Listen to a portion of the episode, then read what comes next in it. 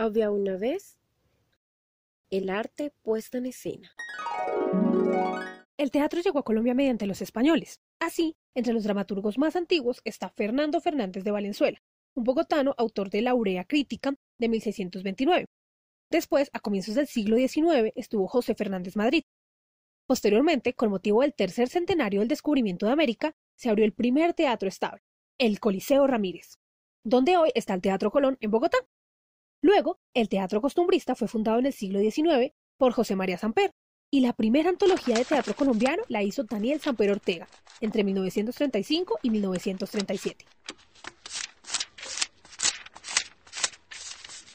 En el siglo XX ocupan un lugar especial las obras representadas en la Radio Nacional, bajo la dirección de Bernardo Romero Lozano. El teatro comercial comienza por esa misma época, con la abundante producción de Luis Enrique Osorio quien creó personajes como el Doctor Manzanillo, político de oficio cuyo apellido se convirtió desde entonces en símbolo por excelencia del parasitismo burocrático. La actividad teatral evolucionó con la Escuela Distrital de Teatro, dirigida por Fausto Cabrera, la ENAD, creada por Víctor Mayarino, y el Teatro Escuela de Cali, que fundó Enrique Buenaventura. Jaime Botero Gómez fue de los primeros en dirigir y hacer montajes de teatro para televisión. En 1956 llegó al país el maestro Seki Sano, quien dio a conocer las teorías de Stanislavski en su formación de actores. Luego, el Teatro Popular de Bogotá fue fundado en 1968 por Jorge Alitriana, Rosario Montaña y Jaime Santos, pero fue cerrado en 1994.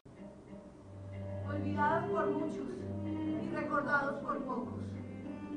Hoy estamos aquí, tomando estos cuerpos prestados para podernos expresar. Ustedes, nosotros, somos un pueblo ingrato que no le gusta recordar. Pero esta noche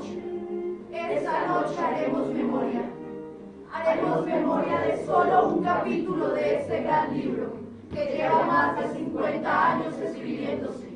El Teatro Nacional fue creado por Fanny Mickey y abierto al público en 1981 con la obra El Rehén. Se rige por una junta directiva, un comité directivo y personal administrativo. La fundación está integrada por el Teatro Nacional, que se ha preocupado por montar obras de repertorio clásico y experimental, el Teatro Nacional La Castellana, abierto en 1990, más familiar, con espectáculos de magia, conciertos y obras para todos los públicos, y la Casa del Teatro, inaugurada en 1994, un verdadero laboratorio teatral que brinda un espacio a los grupos que no poseen sede propia y da cabida a distintas clases de expresiones artísticas. Yo pensaba que ese sueño no se iba a cumplir hasta que al fin dije, no, yo tengo que cumplir también ese sueño, si no, no tiene gracia haber trabajado tantos años en el teatro el Festival Iberoamericano de Teatro fue creado en 1988 por Fanny Mickey y Ramiro Osorio. Al evento han ido los mejores exponentes del teatro mundial.